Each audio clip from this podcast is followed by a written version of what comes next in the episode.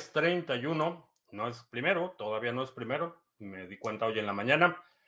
Lunes 31 de enero, estamos listos para iniciar nuestra transmisión el día de hoy. Es la primera vez que nos visitas. En este canal hablamos de Bitcoin, criptomonedas, activos digitales y algunos temas de política económica y geopolítica que afectan tu vida y tu patrimonio. Estamos transmitiendo en vivo audio y video vía Facebook, Twitch, Twitter, BitTube y Odyssey. lunes, martes y miércoles tenemos nuestro live stream de solo audio vía Podbean. Así es que vamos a iniciar. Eh, vamos a ver en, en, cuánto amaneció Bitcoin. Se está negociando en 38.440 en este momento. Ha estado subiendo desde la madrugada, eh, hora del centro. Ha estado subiendo. Vemos bastantes velas verdes hoy. Y las demás monedas en términos de Bitcoin, eh, ganancias moderadas. No veo ninguna que me llame la atención. Vamos a ver en dólares. Um, de las que estoy siguiendo. Ah, todas están con ganancias moderadas el día de hoy. Bien, eh, pues vamos a iniciar. Ya está por aquí CryptoCrunch. Eh, qué bueno que estás por aquí. Hace tiempo que no te veía. Eh, Astrea en Chihuahua, Full Max Power en el inframundo.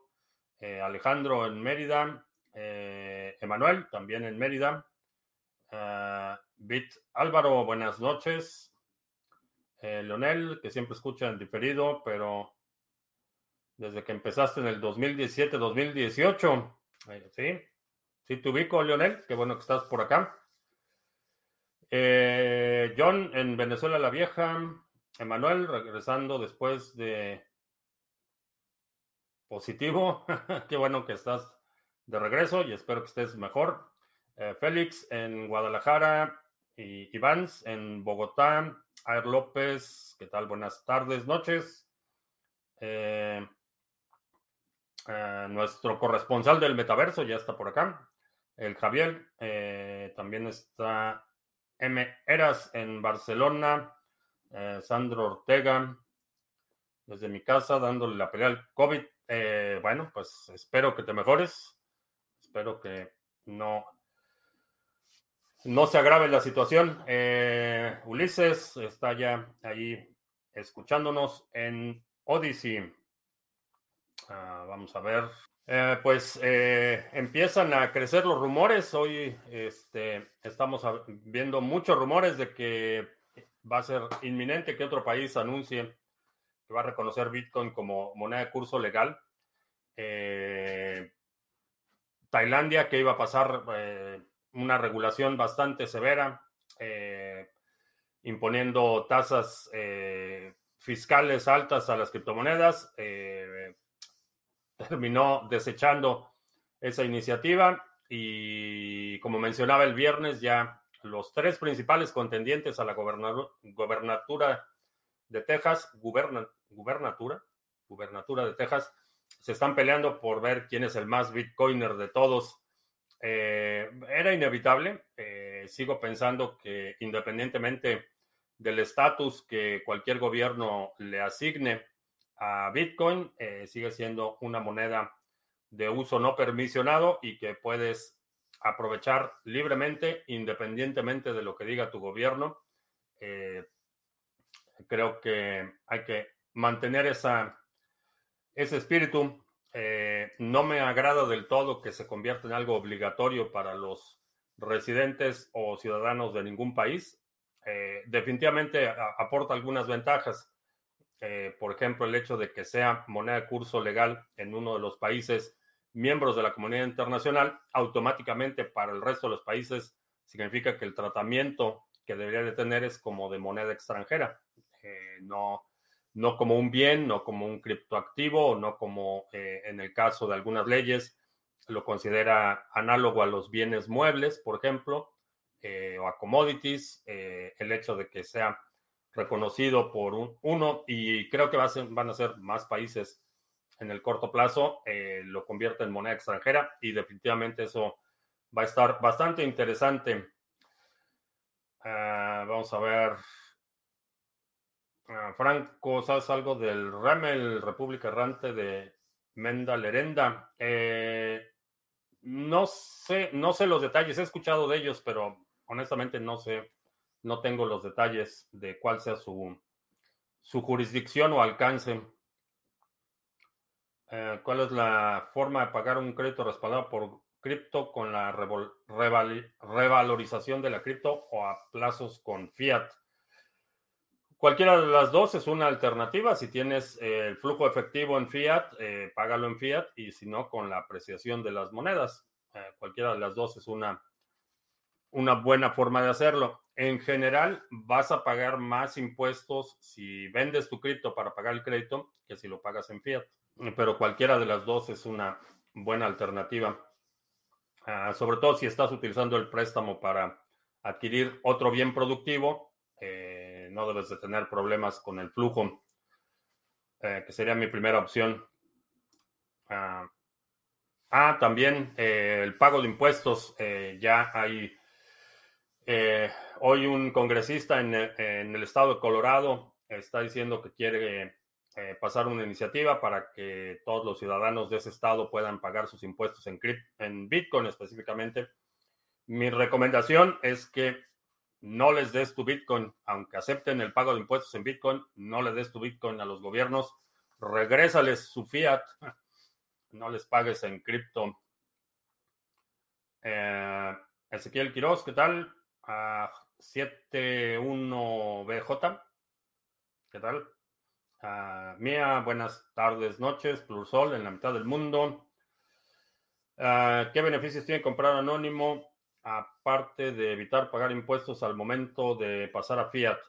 Eh, bueno, el beneficio de la anonimidad es que eh, no te conviertes en blanco ni de estafas ni de eh, familiares indeseables. Eh, es, la privacidad te va, te va a proteger, te va a permitir que tengas una, uh, una situación personal eh, más holgada en el sentido de la, el acceso a los recursos, pero sin que tengas que eh, tomar precauciones adicionales. La, la privacidad es no solo un derecho fundamental, sino es una buena práctica en los noticieros de Estados Unidos habla mucho de Bitcoin. No lo sé, realmente no veo las noticias aquí. Bueno, ni aquí ni en ningún lugar.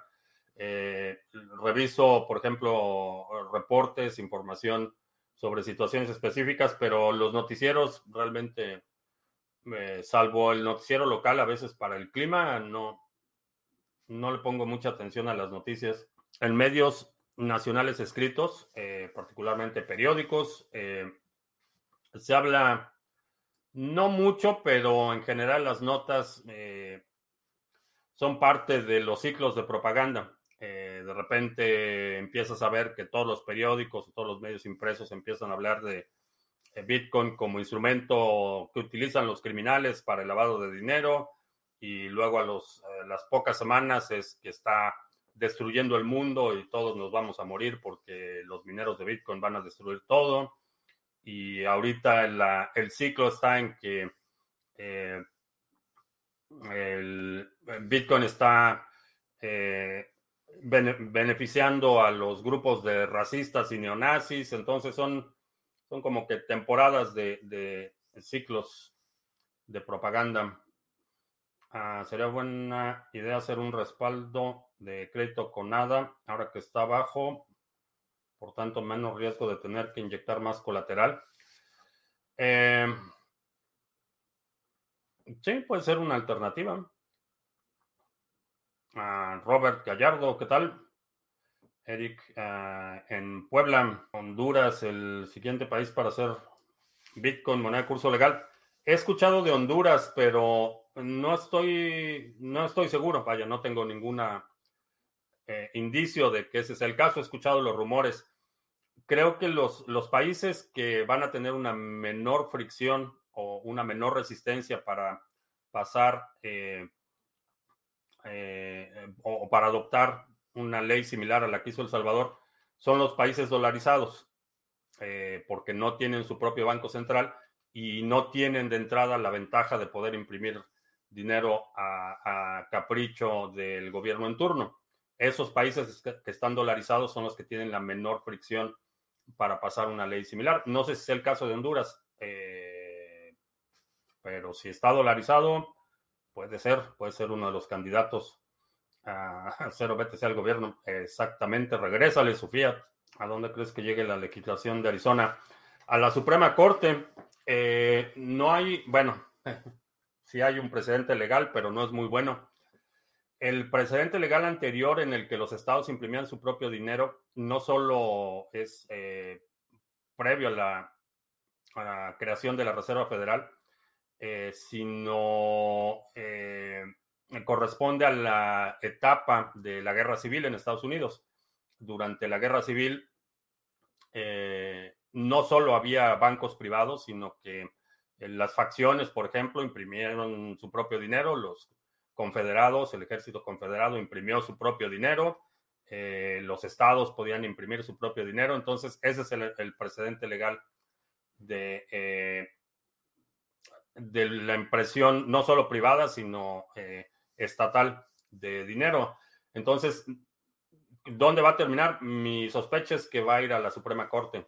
Eh, no le va a gustar al gobierno federal que los estados reconozcan eh, dinero que es una constituye el reconocimiento de eh, fiat, perdón, de Bitcoin como moneda curso legal es una amenaza directa al dólar. entonces, se me hace que por ahí va la, la, orden ejecutiva que está preparando oyese pero creo que va a terminar el litigio en las cortes cualquier intento de los gobiernos por pasar, gobiernos estatales, me refiero, por eh, adoptar Bitcoin como moneda de curso legal. En Venezuela la Vieja han aplazado la declaración de Lolita para el ejercicio 2022. Para este año no saben cómo configurar el asunto. Eh, tuvimos un, de hecho el sábado tuvimos el seminario, ah, discutimos ahí toda la parte de los impuestos en Venezuela del Norte. Eh, creo que hay muchas oportunidades. La verdad es que hay muchas oportunidades a pesar del, entorno hostil hacia cualquier cosa que signifique progreso o prosperidad en el país. Hay muchísimas oportunidades. Búnker antiterremotos. Eh, pues no sé, si estás en una zona sísmica, puede que tenga sentido un búnker, un búnker antiterremotos. Me parece que están enfermando más seguido de COVID los vacunados. Eh, no sé si tengas alguna estadística. Yo estoy viendo que está agarrando a todos parejo, eh, pero es mera observación empírica. No tengo ningún registro estadístico de qué es lo que está pasando, pero vayan, de mi entorno social, familiar y demás, eh, parece que le está agarrando parejo a todos. Ah, si compro un rig de minería con tarjetas gráficas, ¿lo considerarías como tener una propiedad y alquilarla para recibir capital de manera pasiva? Lo puedes hacer. Hay servicios que te permiten eh, poner a renta tu equipo. El hecho de comprar Bitcoin de manera anónima da alguna ventaja para pagar menos impuestos. Ah, sí, y la otra cosa es que eh, Lolita no puede embargar lo que no sabe que tienes. no, sabemos nada de Satoshi, tenemos pruebas de vida. Eh, no, todavía está ahí. De hecho, en la mañana estuvo haciendo mucho ruido. No sé por qué estaban tan, tan ruidosas. Así es que, y está la puerta del patio abierta, entonces a lo mejor escuchan sus gritos. Ah, si el precio BTC arrastra a las alts, ¿qué sentido tendría hacer trading contra BTC? El movimiento de precio, el trading, eh, las ganancias del trading es por la volatilidad. Es el movimiento de precio el que te da las ganancias, no importa en qué, en qué dirección se mueva. Eh, cuando o el, impacto que tiene el precio es para tus activos a largo plazo. Eh, pero si estás haciendo trading activo, realmente no importa no importa si el precio sube o baja, lo importante es que haya volatilidad. Eh, esa es la diferencia en haciendo trading. Ah, que en España Lolito se echó para atrás con el modelo 720, sí. como Panamá. Eh, sí, Panamá es una de las que está dolarizadas y tiene eh, la menor fricción porque no tienen su, moneda local, no tienen moneda propia, no tienen un banco central que emita fiat y eso elimina muchas de las barreras que hay. BTC es de todos y de nadie a la vez. No es lo mismo que imprimir tu propio dinero, ¿es correcto? Análisis técnico actual de BTC. Eh, no, no te lo puedo compartir. Sí hubo una época en la que en Estados Unidos había miles de dinero de diferentes bancos. Sí, eh, no, sé, exactamente en qué año, en qué año eh, cambió eso, pero fue después de la guerra civil. Eh, debe haber sido entre, me parece que fue parte del plan de reconstrucción posterior a la guerra civil, que pasaron la prohibición de la emisión privada de dinero, pero hasta antes, hasta ese punto, había muchos bancos regionales, por ejemplo, tú ibas al banco eh, depositabas tus, eh, tu dinero y el banco lo que te daba era realmente un billete emitido por ellos. Eh, hay colecciones bastante interesantes de billetes, por ejemplo, emitidos por bancos, el Banco X de Texas y el Banco Z de Colorado, tenían sus propios billetes, imprimían sus propios instrumentos de cambio y se utilizaba de forma regional. Eh, y sí, había, era una práctica común. Si cambio una moneda por otra en una wallet que se sirve de un exchange para la transacción, entonces mi actividad queda registrada en la wallet, pero no en ningún exchange. Depende de tu dirección IP si va a quedar registrada. Eh, no sé si ese registro, de, eh, en general, si lo estás haciendo, por ejemplo, usas Exodus y el backend de Exodus es Changely, eh, muy probablemente no transmitan tu dirección IP. Lo que van a transmitir es los datos de la transacción, pero asume que, es, eh, que puede haber un registro ahí. Por eso es que, por ejemplo, utilizar una VPN es tan importante, que se sabe de la legislación de no oyese. Todavía no se sabe nada, pero no es legislación, es una orden ejecutiva, es un decreto. Eh, no tiene el mismo peso que una ley aprobada por el Congreso. Y en general, lo que, por como estoy viendo, la, eh, cómo se están definiendo eh, el, debate de Bitcoin, es muy probable que emita la orden ejecutiva o, lo que ha estado haciendo, que es bastante, eh, mucho, que tiene mucho menos peso legal, que es una forma de anuncios, simplemente un memorándum, no tiene el peso ni siquiera de la orden ejecutiva. Fue lo que hizo con el requerimiento de vacunación eh, para todos los empleados del sector privado, por ejemplo. Fue un memorándum, realmente ni siquiera, ni siquiera llegó al rango jurídico de una orden ejecutiva. Entonces, eh, a lo mejor va a ser un memorándum diciéndole al secretario de, eh, del Tesoro que tome determinadas acciones lo que por el entorno legal en el que estamos ahorita, cualquier acción que tome va, a ser litigada. Eso tengo un alto grado de certeza de que cualquier cosa que haga va, va, a ser eh, cuestionada y litigada. Si conozco la moneda Electronium ETN, me suena Electronium, me parece que ya tiene bastante tiempo operando, pero no tengo detalles. Una como búnker antiterremotos. No sé, me pusiste un enlace a YouTube y no puedo ver videos de YouTube en este momento. Cripto libre, tarde pero con frialdad. Pues aquí estamos a 20, 22 grados, está. Está de locos el clima. Eh, ¿No crees que si la Fed retira dinero de la economía también puede hacer caer las criptos, a pesar de que ya sabemos que las criptos son la salvación? Si retira liquidez de los mercados, eh, eh, digo, el, incremento de la tasa de interés es la forma de retirar circulante de los mercados. Ese es, el mecanismo que utilizan. Físicamente ya hay muy poco dinero, papel circulante. Eh, todavía hay muchos países en los que sí, el retiro de circulante es retiro físico. Por eso, eh, a lo mejor si has vivido en, en algún país latinoamericano en los últimos 30 años, por ejemplo, eh, has experimentado que vas al banco y no tienen billetes de determinada denominación, generalmente los más altos, o no tienen determinada denominación de una moneda. eso es porque los bancos, el Banco Central, cuando retira efectivo, retira circulante de la economía, es un retiro físico, está recogiendo esos billetes de los bancos. Eh, en el caso de la Reserva Federal, el porcentaje de dólar físico que circula es tan bajo que la forma en la que controlan el circulante es con el incremento en las tasas de interés. Ahora, dicen que va a ser para marzo que van a subir las tasas de interés. Honestamente, mi hipótesis, y la voy a sostener, es que no lo van a poder hacer. La situación está tan frágil que si lo hacen antes de las elecciones, les van a dar una barrida fenomenal a los demócratas y están tratando de evitarlo a toda costa. Yo tengo, se podría decir que un buen dinero en cripto y estoy metido en una empresa que se dedica a invertir y no me termina de convencer, pues no tengas ahí tu dinero. Sobre los dominios de Unstoppable Domains, ah, paga único para usar la dirección como una llave pública de pagos. Si para, para empresa, si está recibiendo pagos como empresa, tiene sentido en lo personal, como en lo personal, o para uso personal, eh, no lo recomiendo en lo absoluto. Si tienes una empresa, a lo mejor sí tiene sentido hacerlo. ¿Cómo crees ahora el futuro de la incursión entre Rusia, Ucrania, Estados Unidos y China?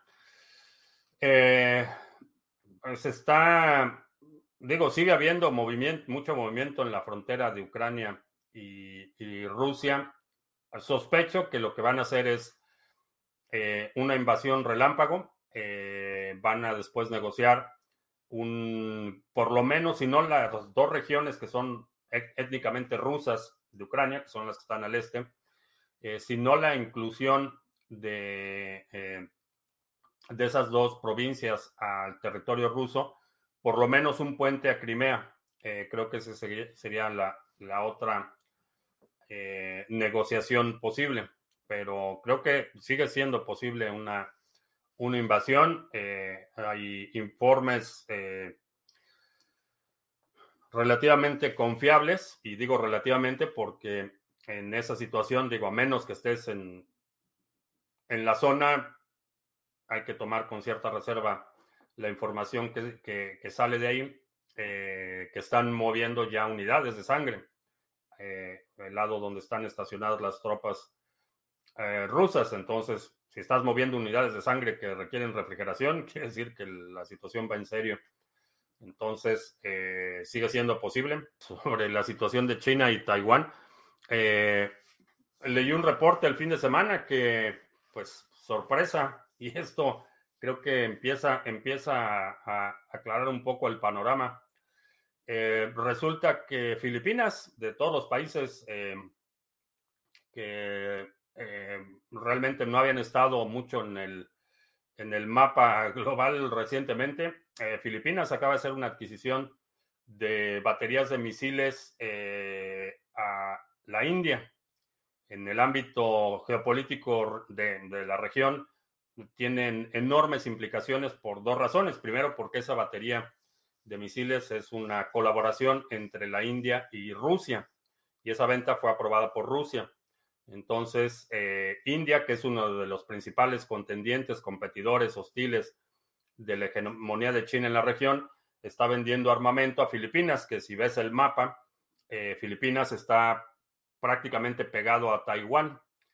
Eh, esos misiles no son de largo alcance, no alcanzarían la, masa territorial de China, pero alcanzarían Taiwán. Entonces está bastante interesante. Creo que, bueno, ¿qué va a pasar? Hay cada vez más barreras y menos, creo que va, va decreciendo la posibilidad de una invasión de China a Taiwán eh, y los vecinos se están armando y, entre los vecinos Filipinas, que había estado bastante callado. Al final muchos países como Panamá van a aceptar BTC, sí o sí, es algo inevitable. Eh, sí, creo que, creo que es inevitable. ¿Cuándo va a suceder? No lo sé, pero creo que sí es inevitable. El estado de flujo efectivo de ADA es un evento fiscal. Eh, depende en dónde estés, pero en general no. Así digo que mi wallet fue hackeada por, y por tal motivo me quedé sin bitcoins, o sea, una pérdida y que fue fueron cambiados a Monero es lo mismo que haber comprado anónimo para Lolita. El problema con Lolita es que tienes que documentar. Eh, si perdiste tu Bitcoin, eh, necesitas convencerlos, básicamente, presentar eh, documentación o pruebas lo suficientemente sólidas para que asuman como cierto. Ese es, ese es el riesgo que corres. No les puedes decir simplemente, ah, perdí mi Bitcoin y te van a decir, ah, pues qué pena, no se preocupe, ya no nos debe nada. Vas a tener que demostrar esa pérdida. Ezequiel, en la ciudad de los vientos, que no han visto al camarada Nacho. Eh, no, está, está dormido. Está tomando su siesta. ¿Quién audita las VPNs para garantizar sus promesas de no log son ciertas? Eh, hay. No hay, una, no hay una entidad que las, eh, que las audite como tal. La mayoría viven de su reputación y en el momento que eh, se pueda demostrar o que haya sospecha de que filtraron información, que no es tan complicado. hay muchos casos en los que cuando se documenta la actividad criminal de alguien, es relativamente sencillo identificar las fuentes de información. Eh, no ha sucedido hasta ahora, eh, pero no hay una entidad que los, los audite. CryptoCrunch, 8 grados con estufa. ¿sí? Ah, vivo en España y he contratado un NordVPN. Me pregunto si cuando operemos sería conveniente conectarme a través de otro país. No es una mala idea. Si la Fed no sube los tipos de interés con la inflación del 7%, hay riesgo de que Estados Unidos se vuelva bolivariana con hiperinflación. Eh, no exactamente bolivariana y no, no hiperinflación como, vaya, al, eh, al extremo que se ha vivido en Venezuela. Y la razón es porque aun cuando el dólar está extremadamente débil, aun cuando ha estado perdiendo consistentemente su poder, su poder adquisitivo, sigue siendo moneda de reserva global. Entonces, eh, por decirlo de alguna forma, eh, Estados Unidos exporta su inflación. Eh, esa, la emisión o, la inundación de dólares es absorbida a nivel global. Entonces, eso mitiga la posibilidad de que haya un, evento hiperinflacionario como lo hemos visto en Venezuela, porque la, moneda, digo, el bolívar no era moneda de reserva global, vaya, ni siquiera regional. Eh, no, no se me ocurre fuera de, Cuba, que a lo mejor tenía ya algunos ahorros.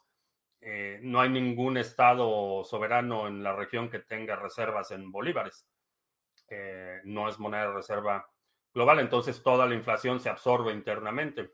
En el caso del dólar, por ejemplo, países como El Salvador, países como Panamá, que están dolarizados, eh, y los países que tienen reservas en dólares absorben eh, la depreciación.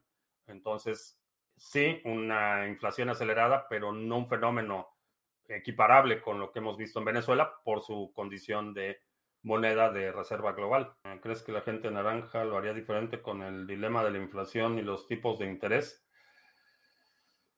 Eh, no mucho. Eh, no mucho porque realmente el...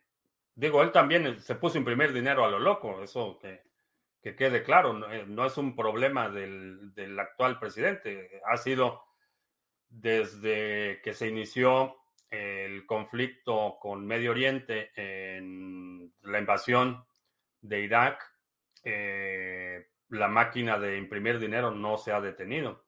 Y si ves el, incremento en la deuda y el incremento o la erosión del poder adquisitivo del dólar, en los últimos 20 años ha sido devastador. Entonces, eh, son problemas sistémicos que rebasan, van mucho más allá de quién sea el presidente en turno no se puede detener. Ese es, el problema. La inercia ha llegado a tal punto que no se puede detener.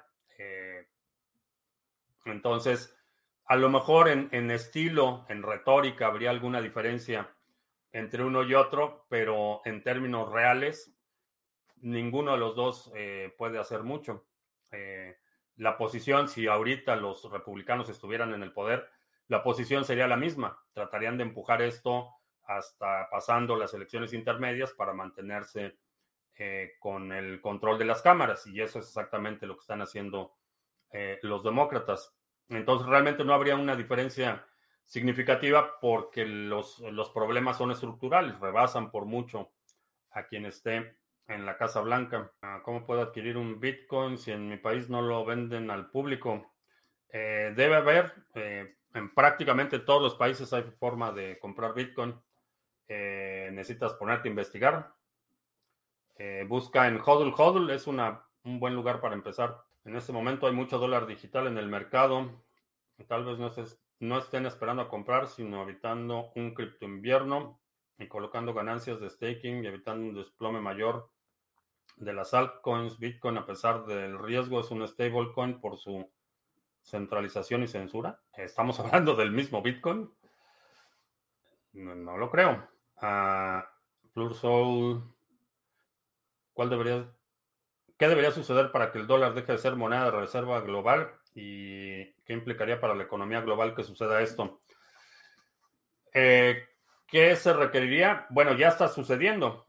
Eh, ya los países están revelando, ya, están, ya hay países que están eh, empezando a aceptar eh, específicamente para compras de petróleo, están empezando a aceptar otras monedas y lo que se requiere es que los países dejen de usarlo. Eso es, eso es lo único que se requiere.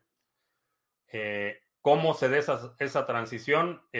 va a depender mucho de qué es lo que suceda. Eh, por ejemplo, no es ningún secreto que tanto Europa como bloque y Rusia y China han estado trabajando en sistemas de ruteo de pagos eh, regionales que reemplazarían al SWIFT, que el SWIFT lo controla Estados Unidos y, es una de las principales herramientas de control del flujo de capitales a nivel mundial. En el momento que los países dejen de utilizar estos sistemas, eh, en ese momento deja de, eh, sigue perdiendo eh, hegemonía el dólar como moneda reserva global. ¿Qué sucedería? Depende mucho de la, forma en la que sea, suceda esta transición. Estados Unidos exporta su inflación a sus países peones, los peones absorben la inflación. no, le exporta a todos los países. Ese es, ese es parte del problema. Eh, vaya, a lo mejor, a excepción de Corea del Norte y a lo mejor habrá un, par más, todos los países tienen reservas en dólares.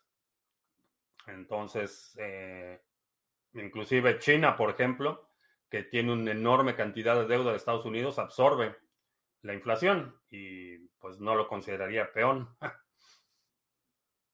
Es un contendiente. Había una página que te proporciona un número gratis para que te envíen el código y puedas crear cuentas en redes sociales. Puede ser el gato encerrado. Eh, no, hay algunas que sí son servicios legítimos. Nada más asegúrate de utilizar una VPN cuando estés haciendo eso y que te lo manden a un correo específicamente creado para ese asunto y que no sea el mismo correo que utilices en otras cuentas. Especulas que no suben las tasas de interés en marzo, entonces puede ser que un mercado alcista se prolongue hasta cuánto, hasta cuándo.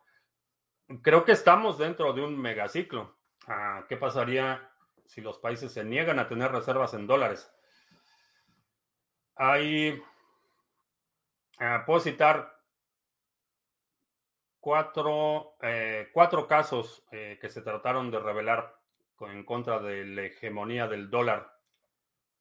Irak, Libia, Irán. Eso es lo que podría pasar. Cuando pediste tu crédito respaldado en cripto, lo pagabas mensualmente o en una fecha posterior, todo junto. Eh, no con Lend, eh, lo pagas en una sola exhibición. No tienes que hacer pagos mensuales. Eh, puedes crear una cuenta ir depositando allí. Cuando llegue el día o cuando juntes lo del crédito, lo pagas pero en, el caso del END es un solo pago. Y en mi caso, como el crédito fue para un simplemente puente para en lo que recibía un reembolso del seguro, eh, vaya, lo, pagué en cuanto recibí, el reembolso. Ah, ¿Cómo puedo adquirir un arma de la, ah, de la segunda B si en mi país no lo venden al público? Necesitas, eh, bueno, obviamente si, si hay una restricción en, cuanto a la venta de armas al público, eh, tendrías que recurrir al mercado, al mercado negro. Eh, no sé en qué país estés, pero checa tus leyes locales. En general, aún los países que tienen muchas restricciones van a permitir, por ejemplo, el uso de eh, armas de fuego para cuestiones deportivas, por ejemplo. Investiga bien cómo está el entorno legal en tu país, qué, qué requerirías o qué tendrías que hacer. A lo mejor tienes que eh, afiliar a un club deportivo o de casa o algo así. Esa sería la, la, primera opción.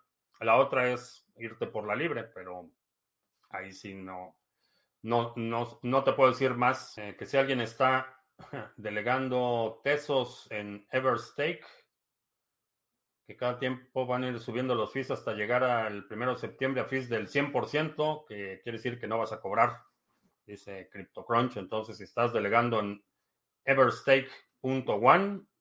Eh, estás delegando tesos ahí, chécalo en línea que soy nuevo en el, nuevo en el mundo cripto, que el canal te ayuda muchísimo, qué bueno.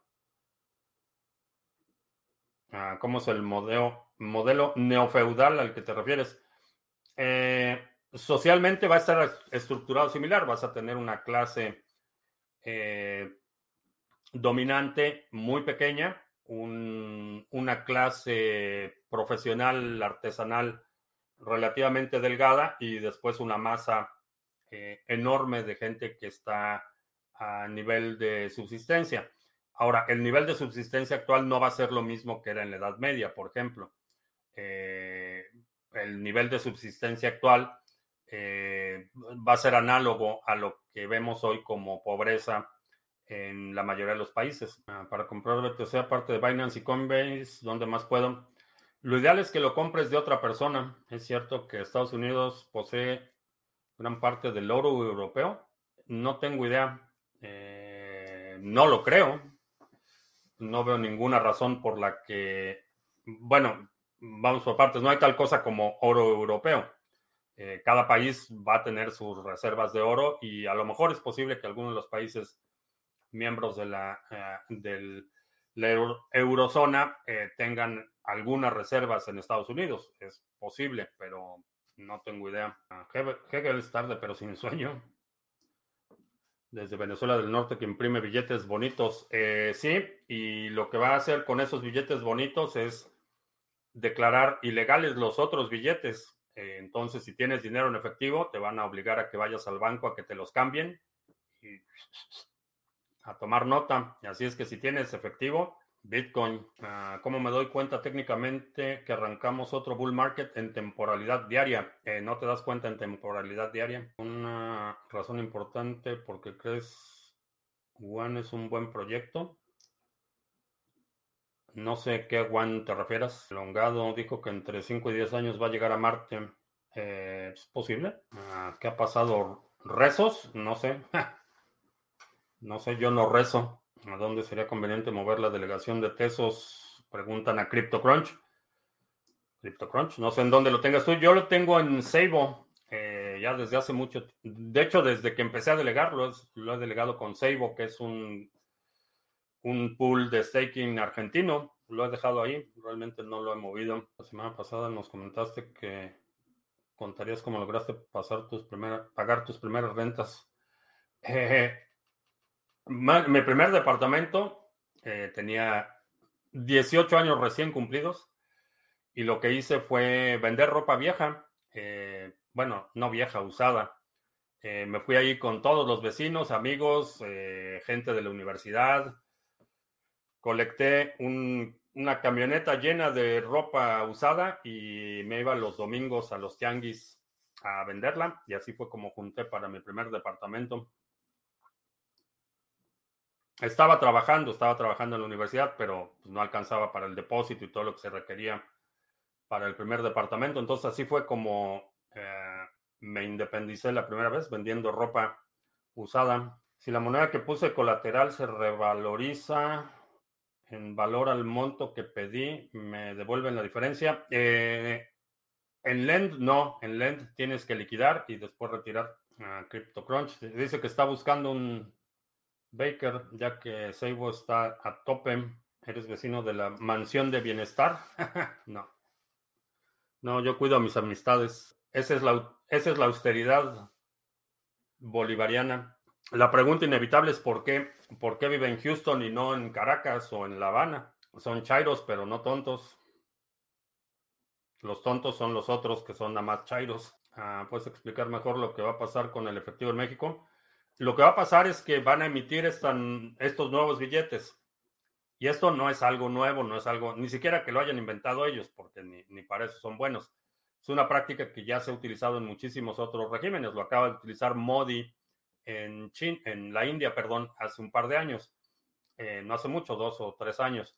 Lo que hace el gobierno es que hay mucho dinero en efectivo, no han fiscalizado ese dinero en efectivo y para fiscalizarlo lo que hacen es que imprimen un nuevo billete y te dicen que el billete anterior va a perder su valor y que lo tienes que cambiar por el nuevo billete. En ese proceso, eh, la única forma en la que lo puedes cambiar por el nuevo billete es en una institución bancaria. Esa institución bancaria te va a decir, deposita los billetes viejos que tienes y te doy billetes nuevos o simplemente toma nota de quién depositó esos billetes y lo reportan. E, es una forma de invalidar el efectivo que no controlan. Y eso es lo que van a hacer.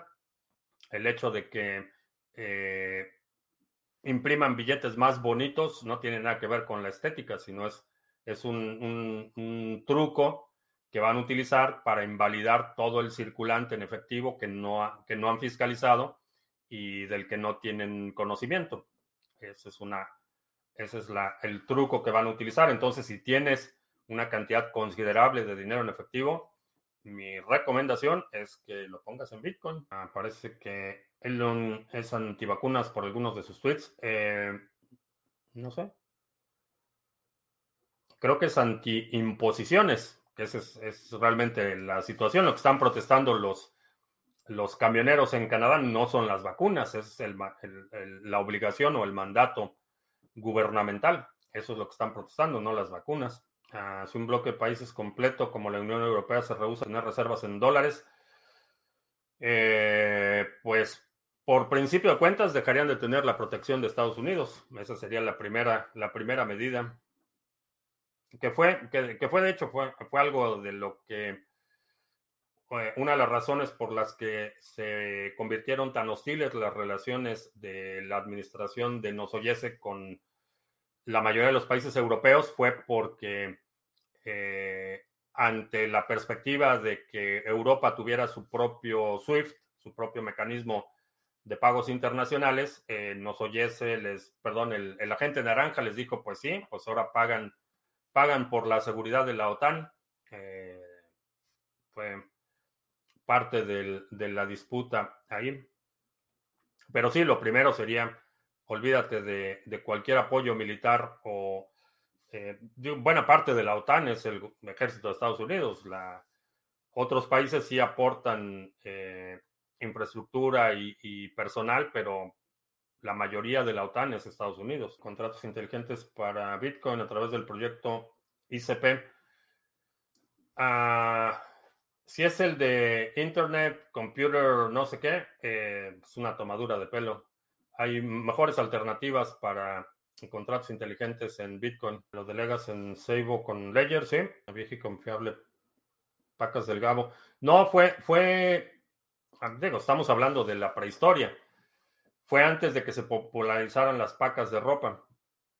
Eh, no, esa era ropa que había colectado ahí entre el este, lo que tenía y amigos y vecinos y me fui a decirle, oye, ¿no tienes ropa que no utilices? Pues venga. Y es, así fue como, como hizo, fue, fue probablemente uno o dos años antes de que se popularizaran las pacas de ropa gabacha. Ah, ¿Cómo puedo ser sostenible mi independencia y no volver a casa de mis padres? Pues con flujo de efectivo, trabajando, pero no es el gavioto, es la esposa pudiente pues si le quieren creer, pues adelante. La casa es, eh, es, propiedad de un contratista de Pemex, entonces eso de que el dinero es de la señora es no solo, no solo incorrecto, sino es intencionalmente desinformación. Está documentado, la casa de en Houston es de uno de los contratistas de Pemex. ¿Qué trabajo bien remunerado o será bien remunerado en el sector cripto? La auditoría de contratos inteligentes, eh, cuando el Baker está sobre delegado, afecta a todos los delegadores, eh, sí. Eh, se reduce el desempeño. No solo afecta a los nuevos. Mi padre tiene un buen monto en efectivo, no quiere aprender los fundamentales de Bitcoin y no le genera confianza. ¿Cómo puedo guiarle a invertirlo? no lo guíes eh, dale un libro este, que, se ponga a leer, pero si no quieres evitar dolores de cabeza y problemas familiares en el futuro, eh, no trates de persuadirlo. Eh, separa, separa tu persona de la fuente de información. Ah, para ser asesor fiscal en Venezuela del Norte, requisito ser abogado.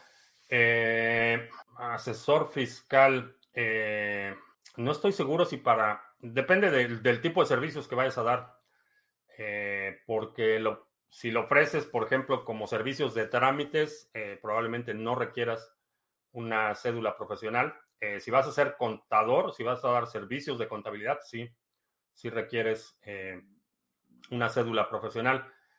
De ser asesor fiscal es un terreno un poco más, más gris porque el tipo de asesoría que puedes dar es más desde el punto de vista estratégico o de planeación financiera.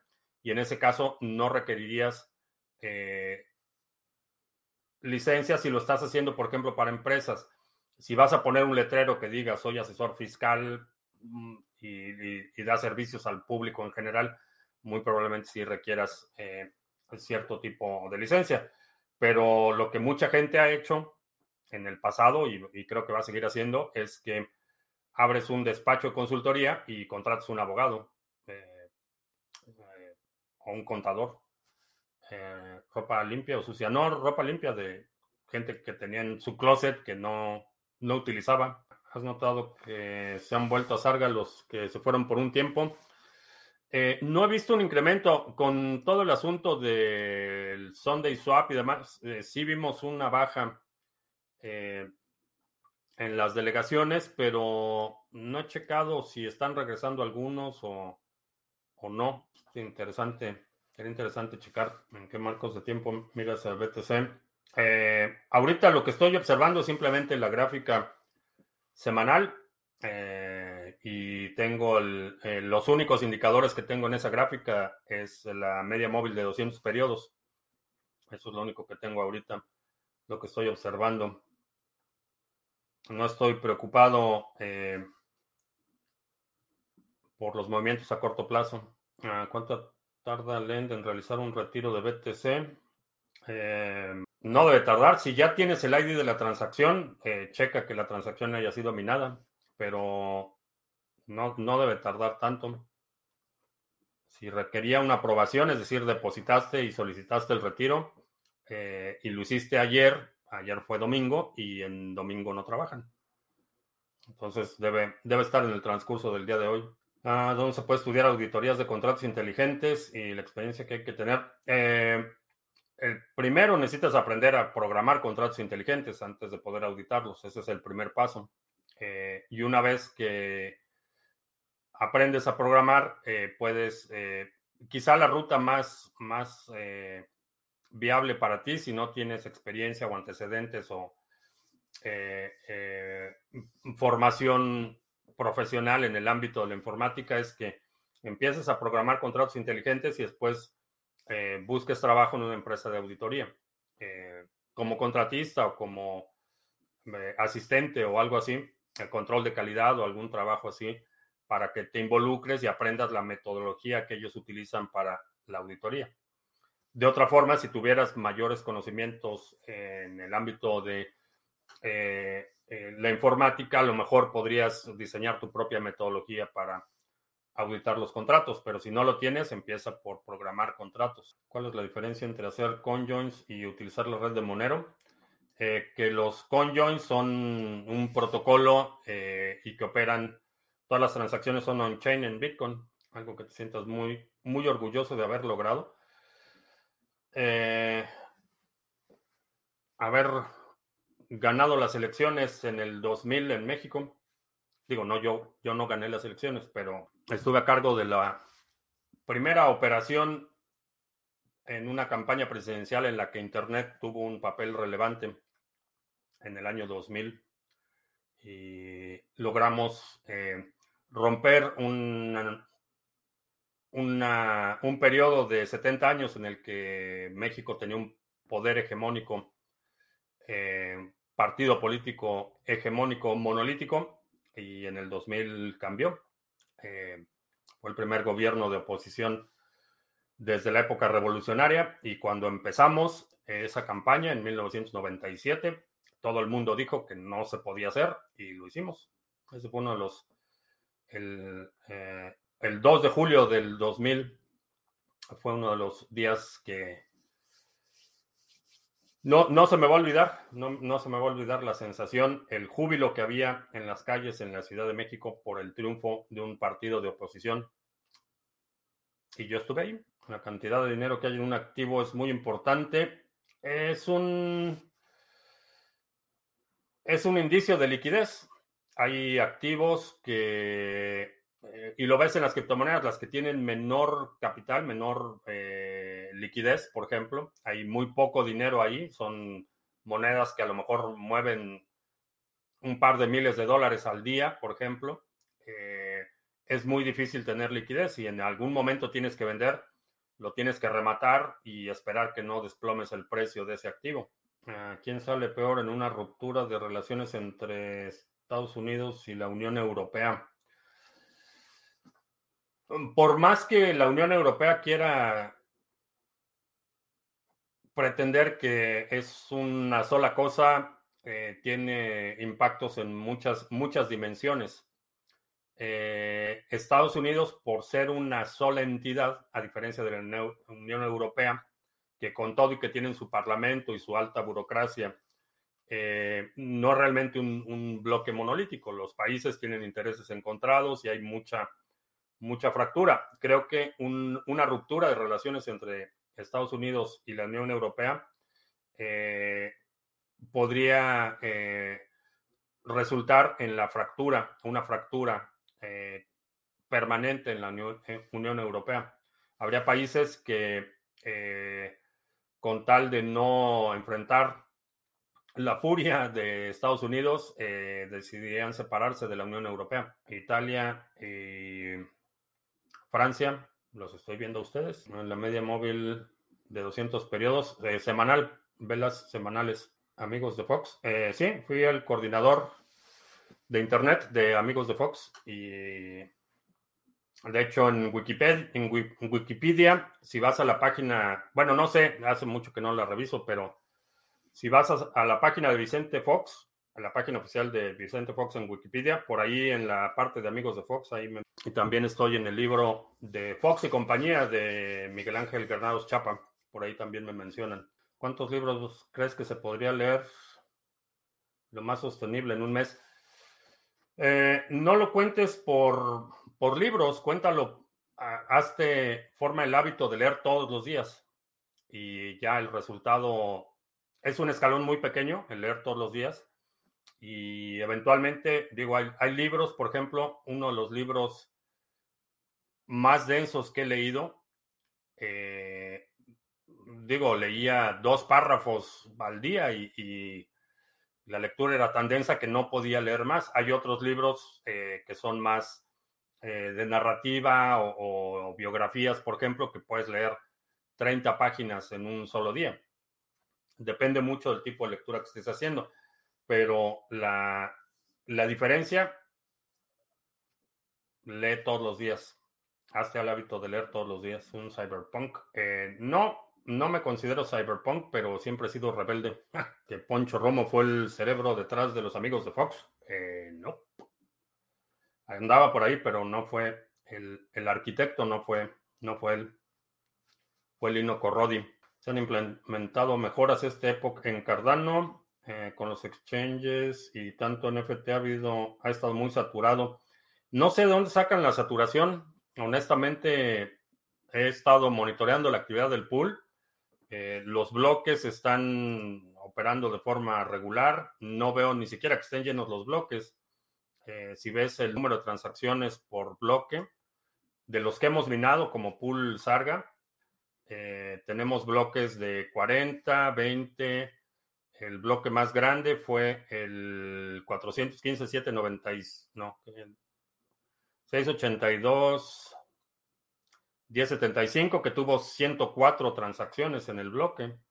Pero fuera de eso, los bloques no están no están saturados. Lo que sí he visto es que, eh, por ejemplo, los servidores de Yoroi, por ejemplo, esos sí se saturan, esos sí tienen tienen problema, pero no es problema de la cadena, es problema de la infraestructura. Aumentazo del 25% en Dollar Tree. Eh, sí, ya se veía venir. Ah, si un metaverso descentralizado es comprado por muchas empresas centralizadas, muchas tierras, ¿crees que seguirá siendo descentralizado? Eh, depende quién opere la infraestructura. Ah, depende mucho quién opere la infraestructura no tanto quien tenga la propiedad. A final de cuentas, lo que, lo que realmente está descentralizado eh, quiere decir que va a ser muy difícil que cambien las reglas, no importa eh, si tienes poco o mucho de ese token o de esos terrenos o, del el tipo de representación de propiedad que sea, aunque tengas mucho, que no puedas cambiar las reglas, eso es lo que va a ser la diferencia enorme. La sesión aglutinó a más de 4 millones de personas. Ah, sí. Así es, disuelta a finales del año. Así es, eso soy yo. Así es que, ah, de hecho, la, base de datos de amigos de Fox me tocó a mí destruirla personalmente. Después fue, una escena bastante interesante porque, bueno, ya se está haciendo tarde, pero Ah, teníamos ya todo el plan de acción que íbamos a hacer el 3 de julio. De hecho, el plan era el plan 3 de julio. ¿Qué iba a pasar si eh, se trataban de robar la elección? Entonces eh, fue un día bastante tenso. Empezaron a llegar los resultados. A las 10 de la noche, eh, el entonces presidente Cedillo tuvo una llamada con el presidente del PAN y con Vicente Fox y les dijo, pues ganaron a la buena, voy a hacer el anuncio público y parte de la negociación de, para que reconociera el triunfo es que eh, amigos de Fox tenía que desaparecer. El riesgo para el PAN, el PAN estaba aterrorizado de que Fox hiciera su propio partido y fue parte de la negociación.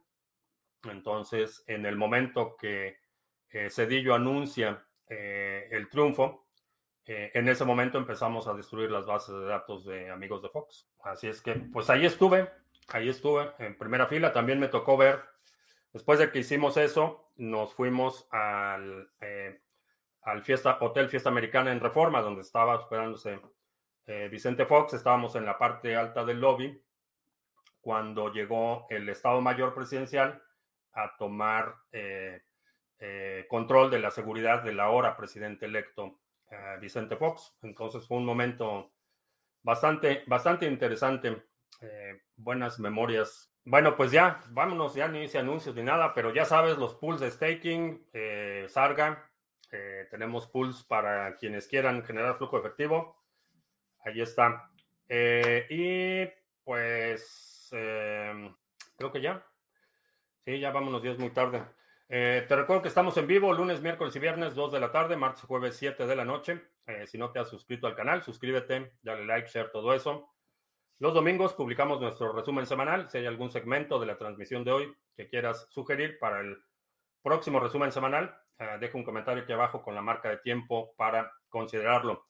Por cierto, si no has visto el resumen semanal de ayer, incluí la conversación que tuve con Seba sobre la propuesta que están haciendo en Catalyst para eh, hacer un documental de el impacto que tendría o que tiene o que está teniendo o que tendrá eh, Cardano en América Latina. Chécalo, está en el resumen de ayer. Y ahora sí, por mi parte es todo. Gracias. Ya hasta la próxima.